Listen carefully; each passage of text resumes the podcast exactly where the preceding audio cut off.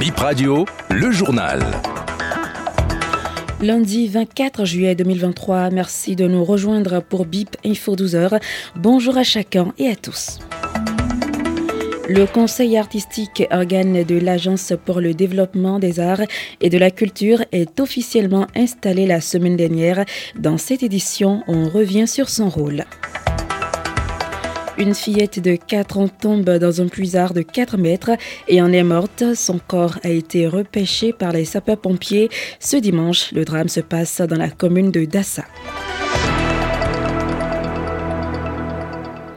Plusieurs localités de Cotonou sont actuellement privées d'énergie électrique suite à une panne sur le départ d'IB aérien de la ville. Il s'agit de Vedoko, Zezoumen, Gandéougon à Étoile Rouge, Bicentenaire, Sikakoji et environ. Des équipes techniques sont déjà mobilisées sur le terrain pour le dépannage et le rétablissement de la tension, rassure la Société béninoise d'énergie électrique.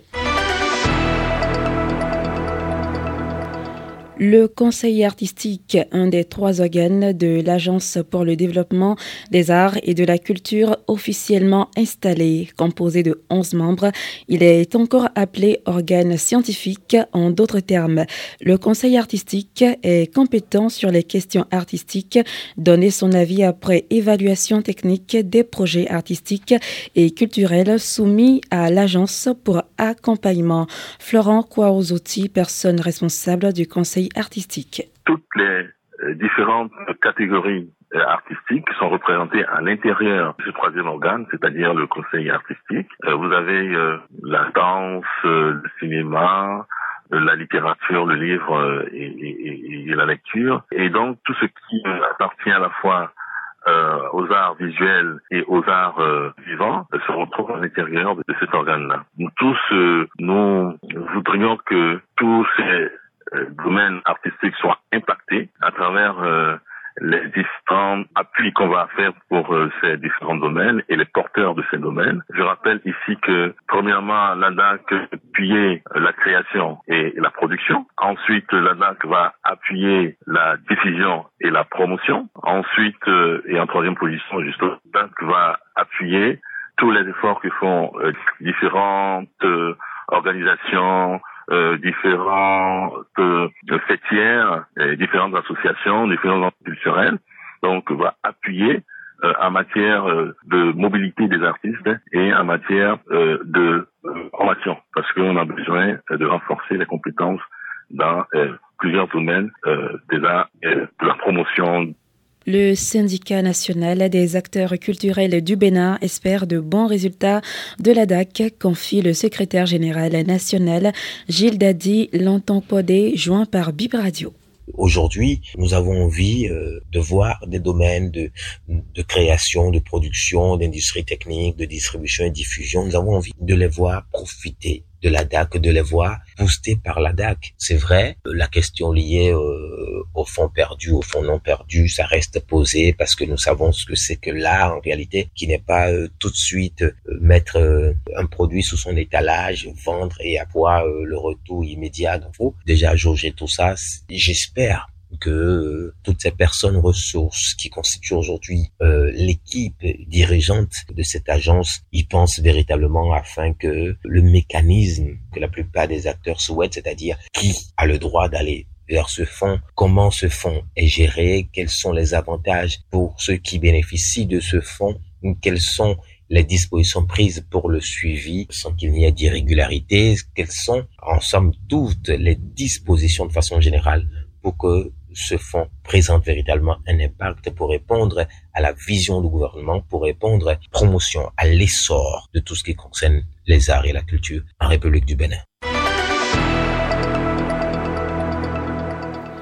Info Justice des dossiers de cybercriminalité, d'usage de chanvre indien, de vol et de violence étaient au rôle devant le tribunal de Cotonou et la criette la semaine écoulée. On fait le point avec Dorcas Awangan.